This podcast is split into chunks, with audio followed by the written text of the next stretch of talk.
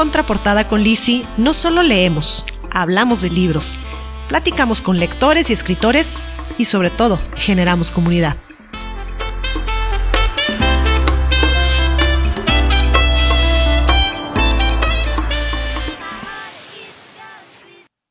Hola, ¿qué tal? ¿Cómo están? ¿Cómo se encuentran el día de hoy? Espero que estén pasando un gran día, tarde, noche, la hora en la que nos encontremos.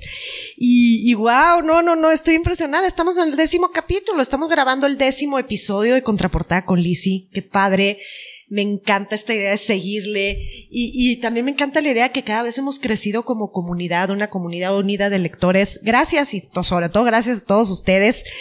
Y bueno, pues el día de hoy tenemos un capítulo que está dedicado al órgano más importante del cuerpo humano. Y sí, este es el cerebro. Ese que a veces nos vuelve medio loquitos y también a veces nos da un poquito de cordura. Y es que, es que sin duda el cerebro es imprescindible para el funcionamiento de nuestro cuerpo. Y, y el cerebro no solamente nos sirve para pensar o para razonar o para hablar, sino que también nos sirve para cosas tan básicas como puede ser el respirar, como puede ser el parpadear, o por qué no, también pudiera ser el soñar o al emocionarnos en, las cosas de la vida, ¿no? Eh, datos que me gustaría compartir con ustedes curiosos sobre el cerebro es que el cerebro tiene aproximadamente 100 mil millones de neuronas, eh, que también alcanza su mayor volumen cuando cumplimos 10 años de edad. Algo interesante del cerebro que yo no sabía es que el cerebro es el que identifica el dolor del cuerpo, pero sin embargo el cerebro nunca duele. El cerebro no tiene dolor. Igualmente está compuesto por un 70% de agua. El cerebro de un adulto no debe de pesar más de un kilo y medio. Y algo que ahora entiendo por qué no puedo hacer es el cerebro odia las dietas. Al cerebro no le puedes decir que estás a dieta porque se vuelve caníbal. Y pues ahora entiendo por qué hago la dieta a las 7 de la mañana y a las 3 de la tarde mi pinche cerebro me dice no more. Entonces, son cosas que uno nunca sabe y vive la vida, ¿no? Y no te das cuenta que tienes un órgano en tu cuerpo que te está diciendo qué hacer sin que tú te des cuenta qué hacer, ¿no? Existen un gran número de libros que tocan el tema del cerebro desde muchos ángulos. Entre ellos les puedo decir La vida secreta del cerebro, El alma está en el cerebro, La nariz de Charles Darwin, El cerebro creó al hombre, otro libro nuevo, bueno, no tan nuevo, pero que sí está muy de moda, de hecho está entre los lugares mejores posicionados de venta en algunas plataformas, es Sapiens. Y uno que yo sin duda ya tengo en mi lista, quiero leer, lo prometo que lo voy a leer muy pronto, es el libro que se llama Pensar rápido, pensar despacio. Think Fast, Think Slow, algo así. Me lo recomendó el doctor Alonso Ramos y de verdad lo tengo en mi lista. Me muero de ganas de leerlo. Pronto, pronto lo platicaré aquí con ustedes. El día de hoy vamos a platicar sobre dos libros con diferentes temas sobre el cerebro, pero que sin duda nos van a demostrar toda la importancia y la manera en cómo el cerebro puede llegar a manejar nuestras vidas y muchas veces lo peor de todo es que ni, ni cuenta nos damos que nos está imponiendo lo que hagamos, ¿no? El primer libro de ellos se llama El peligro de estar cuerda. Este libro es de Rosa Montero.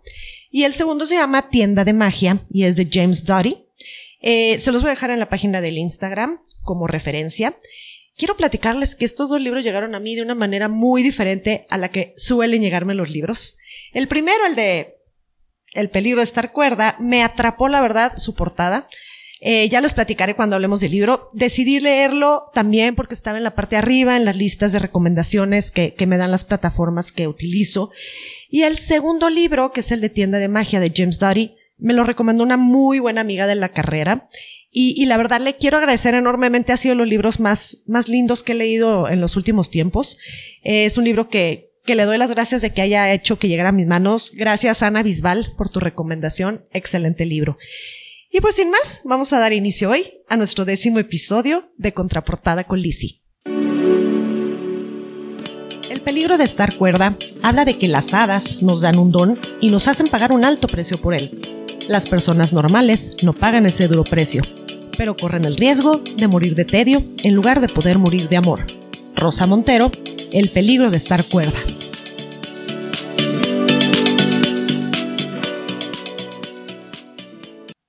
Y bueno, como les decía, pues este libro del peligro de estar cuerda llegó a mí sin ninguna recomendación. No leí reseñas, solamente lo ubiqué, como les decía, por el alto eh, número de ventas en plataformas y también por su portada. Su portada a mí me llamó muchísimo la atención.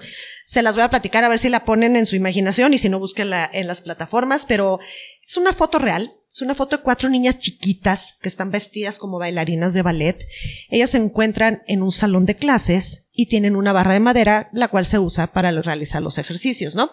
Tres de ellas están muy atentas, supongo que a una lección, a una maestra, que no se ven a cuadro. Y la cuarta niña es un desmadre, está colgada cabeza para abajo, rompiendo con toda la seriedad y toda la estructura de esta disciplina, ¿no? Realmente cuando yo veo esta portada, me imagino otro tipo de lectura, como, como que no, no sabía qué, qué era exactamente lo que iba a leer, ¿no? Pero la verdad es que ya después fui encontrando algo totalmente que me hacía clic entre imagen y el libro de la señora Montero, que se llama El peligro de estar cuerda.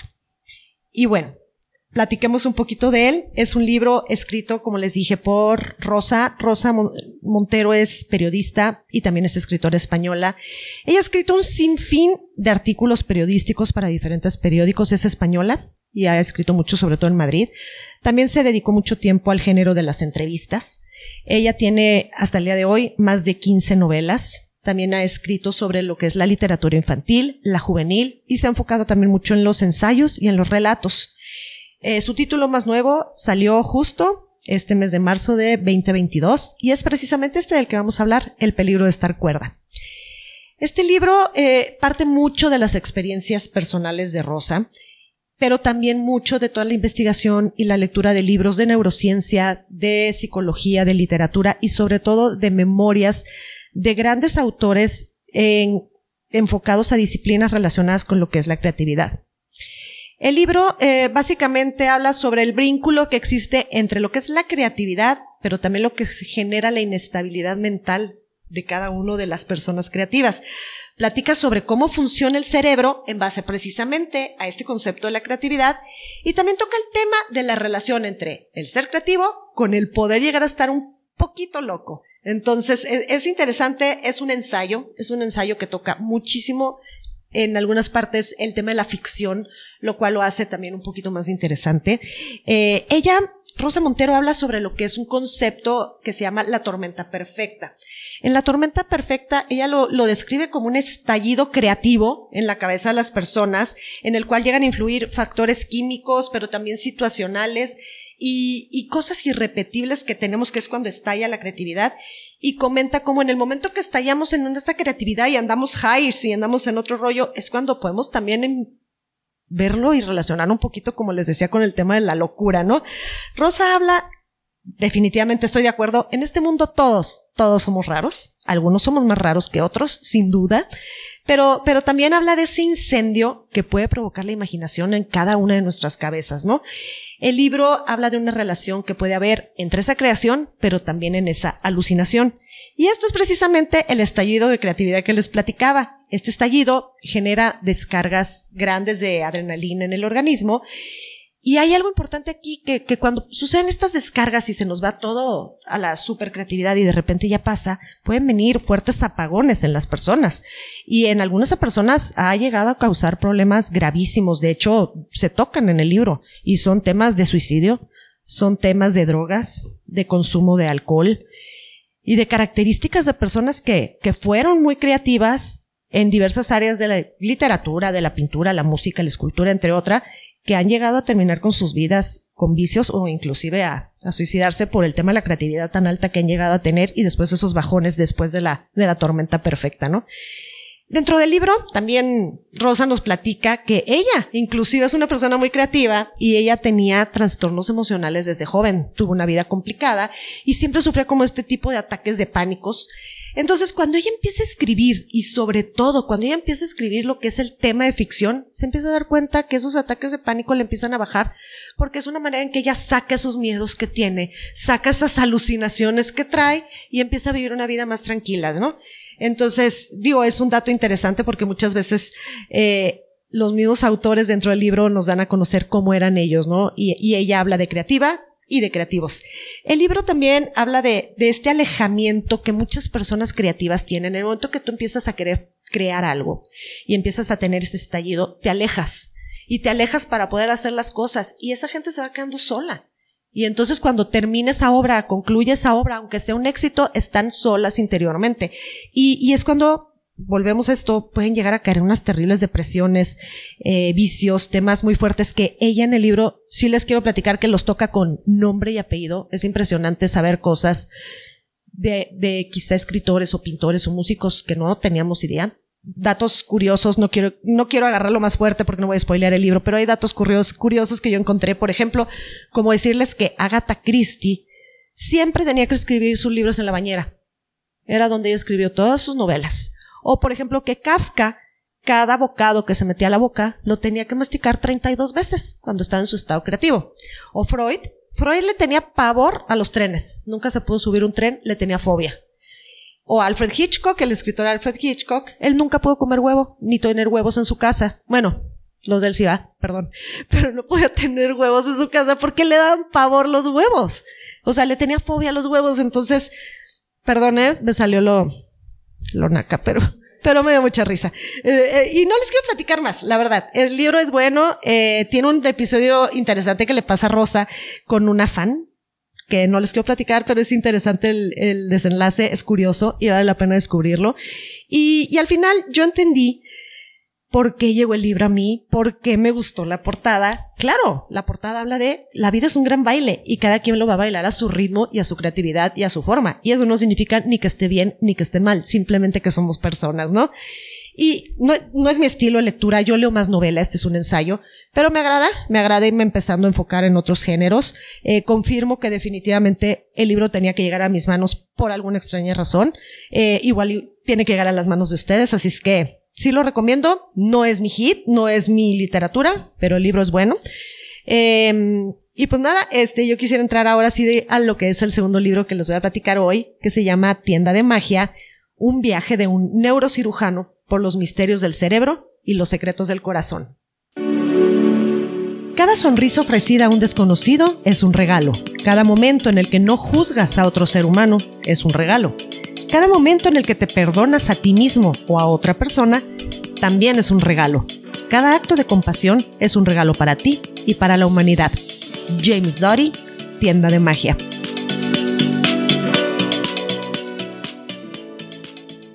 Bueno, para platicarles de este libro, quiero decirles que el personaje principal se llama Jim. Jim es un niño de 12 años de edad que viene de una familia con problemas económicos, pero también con problemas depresivos y de alcoholismo, incluso de situaciones de suicidio, sobre todo en cuanto a lo que se refiere a su mamá. Eh, la familia vive en un pueblo desértico de California que se llama Lancaster.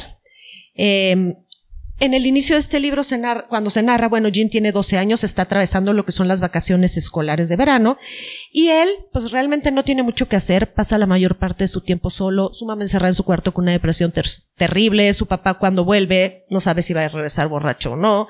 Entonces, es una vida triste de él, y decide salirse a andar en bicicleta en un pueblo desértico, les decía, un calor de la fregada, como el que más o menos estamos viviendo ahorita aquí en Chihuahua. Este, se sale él, y se encuentra en estos centros comerciales que están abiertos a la calle una tienda de magia. Entonces, bueno, cabe decirles que, que Jim era fanático de la magia, de hecho tenía un pulgar de esos que aparecen cosas en una cajita donde guardaba sus máximos tesoros en su casa. Entonces entra a la tienda para buscar qué más trucos puede encontrar. Y cuando, cuando entra precisamente a la tienda, se encuentra con Ruth, Ruth es la mamá del propietario de la tienda. Y ellos dos empiezan a platicar muy a gusto, como que Ruth tiene un sexto sentido, que, que se da cuenta que, que Jim necesita esa plática, ese consejo, ese, ese mimo de alguien, ¿no? Entonces empiezan a platicar y Ruth le dice, ah, ok, ¿te gusta la magia? Yo te voy a enseñar el truco de magia más importante del mundo y el cual consiste en que si tú lo llevas a cabo a la perfección, vas a lograr lo que quieras en tu vida. Entonces, pues imagínense, Jim empieza a ir a diarios. Él quería acabar con sus broncas, con sus temas. Y, ah, algo que se me olvidó decirles es, Ruth nada más iba a estar seis semanas en esta tienda porque ya no vivía ahí. La tienda era del hijo y ella lo venía a visitar. Entonces, Jim empieza a ir a diario, empieza a visitar la tienda, empieza a recibir todas las lecciones que, que Ruth le va dando. Dentro de ellas podemos hablar de lo que es la meditación, la gratitud, la amabilidad, la empatía, entre muchas cosas, pero siempre le decía y siempre se lo recalcaba, todo lo que hagas, hazlo con la idea de abrir tu corazón. Todo hazlo con el cerebro y con el corazón de por medio también, y de esta manera vas a conseguir todo lo que desees. Eh, no, no quiero contarles la vida de Jim, la verdad, ni quiero contarles las lecciones de Ruth porque sería, sería spoilearles el, el libro. Pero realmente a mí, a mí me es una delicia leerlo. Me encantó, viví, crecí con Jim como persona. Eh, quiero decirles que Jim tuvo momentos buenos, pero también a lo largo del libro tuvo momentos tristes, complicados. Eh, su camino no es recto, su camino tiene subidas y bajadas. Y esto debido simplemente a sus propias decisiones, ¿no? Y a lo mejor al no siempre estar consciente de este tema que Ruth le decía día tras día, abre tu corazón cuando pidas las cosas. Entonces, eh, Jim obviamente buscaba tener una mejor vida, él no lo hacía por mala onda, pero él quería tener una mejor vida, quería resolver los problemas a la familia, quería que sus papás estuvieran a gusto. Eh, él, él desde niño tenía la meta de estudiar medicina. Y en el camino lo logra, eso sí les tengo que decir, lo logra, de hecho este es un libro de, de, un neurocirujano y de su historia, y se hace, como les digo, neurocirujano, y a la par de los consejos de Ruth y a la par de todo lo que aprende él en la universidad, se da cuenta de todo lo importante que es nuestro cerebro, pero también él descubre esos lazos del corazón y del cerebro que hacen que, que podamos ser más empáticos, que podamos tener una mejor vida, que podamos irnos alineando a los retos que nos vamos poniendo. Y esto lo, lo logramos cuando alineamos corazón y cerebro, ¿no? Este, este libro también nos habla de alguna manera de algo súper importante que todos sabemos. Todos sufrimos. Todos en algún momento en la vida vamos a sufrir, a veces más, a veces menos. El rollo es que cuando yo sufro es el pinche peor sufrimiento que, que, hay para mí y se vale, ¿no? Pero también hay que entender que no nada más yo, yo estoy sufriendo, todos estamos sufriendo en algún momento. Y esto nos lleva a ese alejarnos y al dejar de conectar con las personas. Y es importante saber que cuando uno se aleja, se aísla y empieza a dejar de conectar, estos sufrimientos los sientes mayores, los sientes que te están oprimiendo literal la vida, el corazón, el cerebro. Entonces, te habla de, de esta conexión que es importante. Somos seres humanos, venimos a convivir, venimos a conectar. Entonces, tratar de, de entender que yo sufro, pero el otro sufre también, ¿no? Y, y también algo importante que, que, que yo creo que rescato de tienda de magia es es que te habla de ese radio, de esa estación de radio que siempre tenemos prendida en la cabecita, esa estación que está en nuestro cerebro y que está chingui, chingui, chingue y hable y hable y hable y no nos deja estar presentes en la vida, no nos deja tener un poco.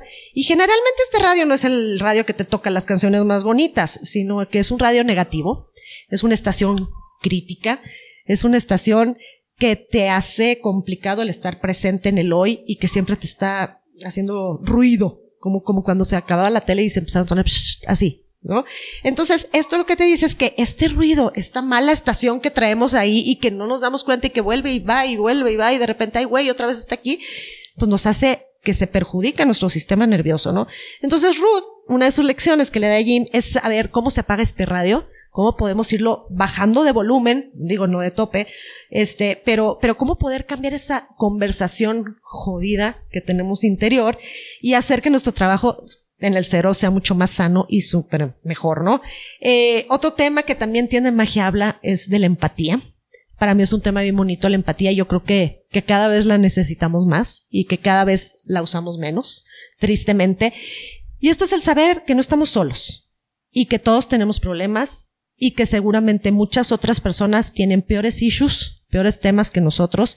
Y es aquí cuando hay que detenernos, cuando hay que dejar de, de reaccionar o de ser negativos, agresivos ante la gente, porque tú no sabes por qué la gente te lo hizo. Habla de un tema de que cuando va manejando, esto lo platica en una entrevista James Doty, que, que vas manejando y se te mete un güey, ¿no? Y entonces, pues, ¿qué es lo primero que haces? ¿Le mientas la madre o le sacas el dedo y te encabronas y te vas, ¿no? y tú no sabes realmente si esa persona lo hizo por joder o viene con un problema muy grave o va al hospital a ver a algún familiar. Entonces, esa manera de, decir, bueno, no sabemos qué está teniendo el otro, vamos a ser un poquito más empáticos, vamos a ver la vida de otra manera, hace que nuestro corazón y nuestro cerebro como que fluyan y como que vivan mejor. A mí me gustó mucho esta lección porque yo la verdad es que sí me encanijo en el carro a cada minuto y lo digo, o sea, ¿qué hora salen todos los tarados a manejar, no? Este, el libro te platica de un alfabeto del corazón, que me gustó mucho. No son todas las letras, pero, pero James Dory te habla de principalmente las letras A de amor, B de bondad, C de compasión, D de dignidad, E de ecuanimidad, G de gratitud, que para mí la gratitud es algo súper interesante porque en el momento que nosotros estamos dando las gracias, debemos de reconocer lo afortunados que somos de poder estar dando las gracias por algo, ¿no?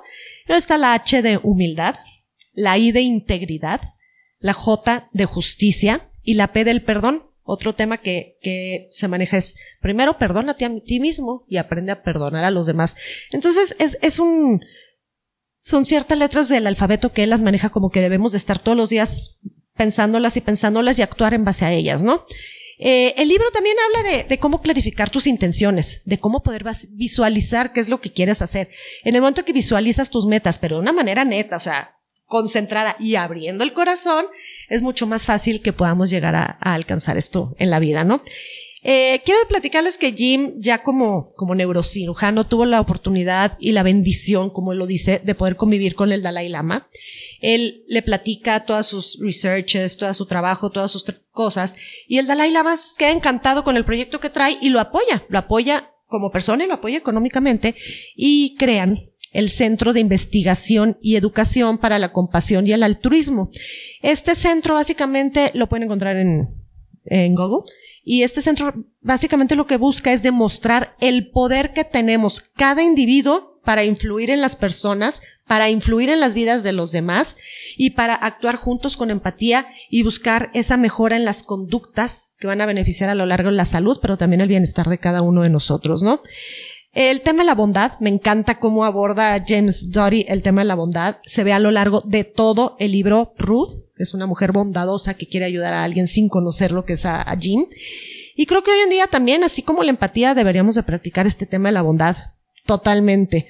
Eh, finalmente, todos tenemos un cerebro parecido, todos tenemos un corazón parecido y la capacidad de poderlos cambiar, de transformar, pues a chingarle, hay que hacerlo, hay que ser mejores personas y, y, yo creo que cualquier persona es importante, cualquier persona es valiosa. Entonces, este, la verdad es que este libro a mí me encantó, se me hizo una maravilla del libro. Yo debo decirles que lo he leído en dos ocasiones y en ambas he encontrado lecciones, he encontrado ejemplos, he encontrado temas diferentes. Se lo super recomiendo para que lo lean los niños, los, o sea, hasta los chavos que no saben qué quieren estudiar, que no saben qué quieren de la vida, los adolescentes, eh, para los adultos con ganas de crecer como seres humanos. Los doctores, está maravilloso porque habla mucho también de ese tema de la relación doctor eh, paciente. Y, y, pues eso es precisamente lo que yo busco, trascender en esta comunidad, que todos nos hagamos mejores seres humanos y creo que este libro nos ayuda un poquito o un mucho, depende cómo lo queremos ver y cómo llega a nuestra vida, ¿no? Para poder trascender. Y pues es así como hemos llegado hoy, al final. Eh, gracias, gracias por escucharme, gracias por llegar hasta aquí. Yo los invito a seguirme a través de, de las diferentes plataformas en las que estamos, es Spotify, Apple Podcast e Instagram. Eh, obviamente con el nombre de Contraportada con Lizzie en las tres, y a que me sigan retroalimentando, a que me sigan recomendando libros, artículos, ensayos. Recuerden que quiero abrirme a todo tipo de lectura y sobre todo cosas que ustedes también quieren escuchar conmigo, ¿no? quiero agradecerle a Alex Lobo. Esta semana estuvo Alex Lobo aquí en Chihuahua dando unos talleres y yo tuve la fortuna que me diera un coaching y me dio muchas ideas padres para aquí. Entonces, por supuesto que yo siempre estoy abierta a la retroalimentación y a, y a, darle, Alex. Gracias y gracias por escucharme y pronto estarás aquí con nosotros. Y igual, gracias a todos, a todos por sus comentarios, sus WhatsApp, sus inbox. Eh, gracias, este, cada día hago esto con más amor y, la verdad es que lo hago porque, porque sé que ustedes están del otro lado del micrófono. Y así, así se termina, así concluimos hoy, Jessia y yo, el décimo episodio. Eh, dejen, les digo que estamos en Terraza Estudio grabando. Y aquí entre nos nos estamos refrescando con una rica cervecita porque es un calor de la fregada. Aparte, en algún lugar del mundo ya son las 12 del día, entonces no hay bronca, entonces pues salud. Que la pasen muy bien. Les mando un abrazote con muchísimo cariño a todos. Nos escuchamos muy pronto. Bye bye. Gracias por llegar hasta aquí. Nos escuchamos en el siguiente episodio de Contraportada con Lizzie.